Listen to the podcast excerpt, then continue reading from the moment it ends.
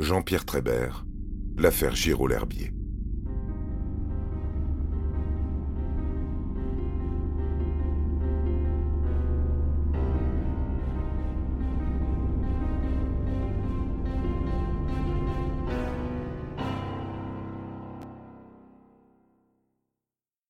Comment faire le deuil d'un être proche quand on ne sait pas ce qui lui est arrivé? Quand celui qui nous l'a arraché n'a pas été puni? L'histoire de Géraldine Giraud et Katia L'Herbier donne quelques éléments de réponse.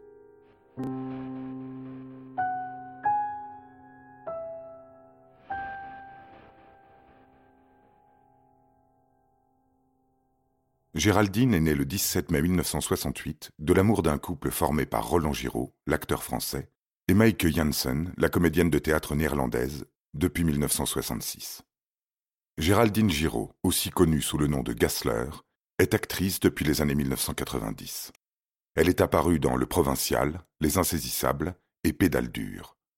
Elle fait également des doublages pour Inspecteur Barnaby, New York 911 ou Mon oncle Charlie. Le 14 octobre, Géraldine rend visite à sa tante maternelle, Marie-Christine von Kempen. Chanteuse lyrique, elle héberge depuis peu Katia L'Herbier et lui donne des cours de chant. Entre les deux jeunes femmes, c'est le coup de foudre. Katia est assez connue dans la région du Sénonais. Elle s'y produit depuis une dizaine d'années avec son groupe de jazz Pondichéry. Le producteur Pierre Billon l'a sélectionnée pour Les Voix de la Chance, concours de nouveaux talents organisé par la Française des Jeux. Katia a un swing d'enfer. Elle chante remarquablement bien, avec beaucoup d'émotion. Katia a abandonné un doc de philosophie sur Paris pour vivre de sa passion, la musique. N'y parvenant pas entièrement, elle cumule un emploi d'animatrice à la MJC de Montbard. L'amour et la complicité entre les deux artistes grimpent très vite. Katia a convaincu Géraldine d'arrêter de fumer et de compenser par la course à pied. Elles parcourent ensemble les bords de Lyon depuis une quinzaine de jours. Avant les concerts prévus sur novembre et décembre, les jeunes femmes s'éclipsent le week-end de la Toussaint dans la résidence secondaire des Giraud à l'Apostole, dans Lyon. La bâtisse est située au fond d'une impasse et entourée d'un parc bordé d'arbres rassurants. Le matin du 2 novembre, Katia ne se présente pas à son travail. Ses parents, vivant au hameau du Grand Vaux de Villeneuve-sur-Yonne, tout près, ne parviennent pas à la joindre. Issue d'une fratrie très unie de cinq enfants, Katia prévient toujours de ses absences. Alain et Rosina L'Herbier sont inquiets. C'est la même chose du côté Giraud. Les familles alertent la gendarmerie. Une enquête est aussitôt ouverte pour disparition inquiétante. La police retrace les derniers instants connus des jeunes femmes.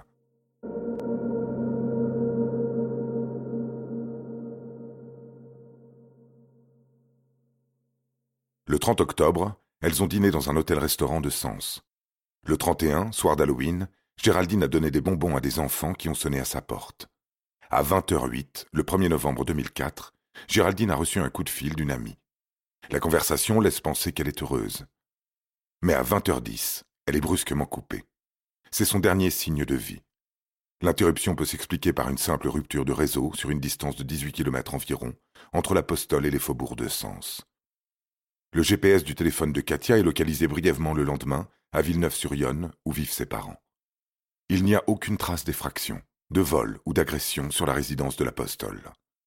La voiture de Géraldine est introuvable également. Des reconnaissances sont menées sans succès. Le 4 novembre, un avis de recherche est placardé à l'entrée de la mairie du petit village de 137 âmes. On peut y lire Disparition de deux jeunes femmes du Sénonais, ainsi que le numéro de la plaque d'immatriculation de la 206 gris métallisée. Une vaste opération de reconnaissance est lancée le 6 novembre. Le 7, un hélicoptère vient de Dijon pour faire un repérage de la forêt avoisinante. Une angoisse monte dans le village. Les familles ont peur. Une mère se confie à la presse locale. Je ne vais plus me promener seule dans les bois. En raison de la notoriété du père de Géraldine, les enquêteurs du SRPJ de Dijon s'attendaient à une demande de rançon, à des menaces, un chantage quelconque, mais Roland Giraud n'a rien reçu de cela les cartes bancaires des jeunes femmes continuent d'être régulièrement utilisées. On pense alors à une fugue volontaire, bien que le procureur de Sens, Michel Meurant, ait tout de même ouvert une enquête pour enlèvement et séquestration. Un homme a été filmé au guichet d'un distributeur du Crédit Agricole de Villeneuve-sur-Yonne, alors qu'il retirait 250 euros depuis la carte de Géraldine, le 1er novembre à 21h52. Le 19 novembre, la plainte est enrichie des chefs d'accusation de vol et escroquerie alors que les cartes bleues sont utilisées pour un plein d'essence, deux caddies de supermarché et quelques vêtements.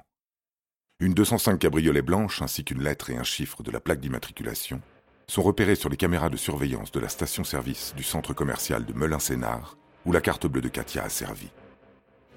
Le recoupement entre le modèle de la voiture, la plaque partielle et le département conduit les hommes du commandant Michel Cunot à Patricia Darbo, une aide-soignante de Fontainebleau. Cette dernière dit avoir vendu sa voiture à un ami. L'image de l'homme du guichet correspond à l'acheteur. Quatre jours d'enquête mènent Cunot à un manutentionnaire employé des travaux publics, ancien ouvrier agricole d'origine alsacienne et vivant sur la commune de Villeneuve, non loin de l'endroit où le téléphone de Katia a été localisé pour la dernière fois. Il n'est pas connu des services de police.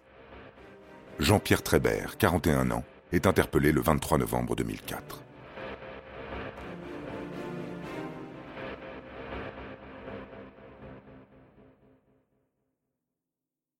Aussitôt le suspect conduit dans les locaux du SRPJ, la police découvre les deux cartes bancaires dans son portefeuille. Sa garde à vue débute, suivie de quelques heures par sa mise en examen pour enlèvement, séquestration, vol et escroquerie. Additionnées, les dépenses effectuées avec les moyens de paiement des filles s'élèvent à 2314,27 euros. Durant l'interrogatoire, Jean-Pierre Trébert explique qu'il a croisé les jeunes femmes à plusieurs reprises depuis la fin de l'été. S'il est en possession des cartes, c'est parce qu'elles lui ont été données, ainsi que les codes en remerciement de son aide pour leur fuite et pour brouiller les pistes. Elles sont amoureuses et souhaitent disparaître pour refaire leur vie loin de leurs familles respectives. Géraldine leur est également chargée de cacher sa voiture, il explique qu'elle s'est confiée à lui, qu'elle lui a parlé du fibrome dont elle a guéri et des agressions sexuelles de la part de son père qu'elle aurait subies lorsqu'elle était enfant. Roland Giraud est immédiatement entendu à ce sujet. Il confirme le cancer en rémission et raconte qu'un soir, en rentrant chez lui, sa femme lui reproche les attouchements rapportés par sa sœur, Marie-Christine, qui le tiendrait elle-même de Géraldine. Il s'était alors entretenu avec sa fille pour comprendre comment elle en était venue à penser cela. Elle-même ne comprend pas. Sujette aux excès en tout genre depuis quelque temps, Géraldine a consulté un thérapeute qui a déduit de ses comportements addictifs qu'elle avait probablement subi ce type de violence durant son enfance. Proche de sa tante, elle s'en était ouverte, et Marie-Christine avait décrété Si tu as été victime d'agression, cela ne peut être que ton père. On comprend que les relations entre Roland Giraud et Marie-Christine von Kempen sont devenues haineuses depuis lors. Si les disparus ne se sont rencontrés qu'en octobre et non en été, Jean-Louis Trébert ne peut pas avoir inventé cette histoire. Il conviendra de creuser en ce sens.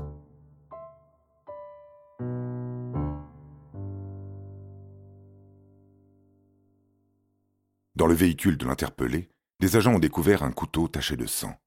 Rien d'étonnant pour un garde-chasse, a répondu son propriétaire. On peut le croire, mais les expertises à venir seront décisives. Le procureur, ayant entendu Trébert le 25 novembre, déclare à la presse tout ce que je souhaite, c'est qu'on retrouve les filles en bonne santé. Le suspect est écroué le même jour. Les analyses reviennent négatives le 30 novembre. Le sang sur le couteau est bien d'origine animale. L'enquête se poursuit et l'on repère la voiture de Géraldine sur le parking de l'hôpital Lariboisière dans le 10e arrondissement de Paris. Trébert continue de clamer son innocence. Son avocate, maître Patricia Crossi, précise qu'il n'y a pas d'éléments qui permettent d'indiquer que ce qu'il expose est faux et de confirmer les infractions de séquestration et d'enlèvement. Un policier acquiesce. C'est une enquête compliquée parce qu'on n'a toujours pas déterminé ce qui s'est passé exactement. En attendant, le commandant Cunot interroge le voisinage de Jean-Pierre Trébert. Il était extrêmement discret et très peu connu du hameau du château. Un écrivain vivant non loin de là explique qu'il ne le voyait jamais. Il arrivait le soir, il repartait le matin, personne ne le croisait, il gardait ses volets fermés en permanence. Le 7 décembre, l'un d'eux déclare qu'il l'a entendu travailler avec un engin bruyant, peut-être une pelle mécanique, dans son jardin il y a un mois de ça environ. Cela correspond à la disparition des filles. Jean-Pierre Trébert confirme, il s'est servi d'une pelleteuse pour retirer des souches sur son terrain. Des fouilles sont entreprises dès le lendemain. Les policiers quadrillent les 800 mètres carrés de la parcelle en pente. Ils partent du haut et descendent progressivement jusqu'à la limite de propriété bordée par la route il détecte un rectangle de terre fraîchement retourné. Un trousseau de clés ayant appartenu à Géraldine est découvert à proximité. Une des clés ouvre la maison de l'apostole, une autre son appartement parisien dans le 18e. Les policiers mettent la main sur les restes d'un foyer dans lequel se trouvent deux téléphones portables complètement calcinés, ainsi qu'un médaillon, une fermeture de sac à main et des boutons de jean. Le jour tombe lorsque la zone est totalement bouclée et interdite de survol. Fort de leur trouvaille, les policiers engagent une pelleteuse sur le terrain et creusent les endroits dépourvus d'herbe. Les recherches se poursuivent le lendemain à l'abri des regards.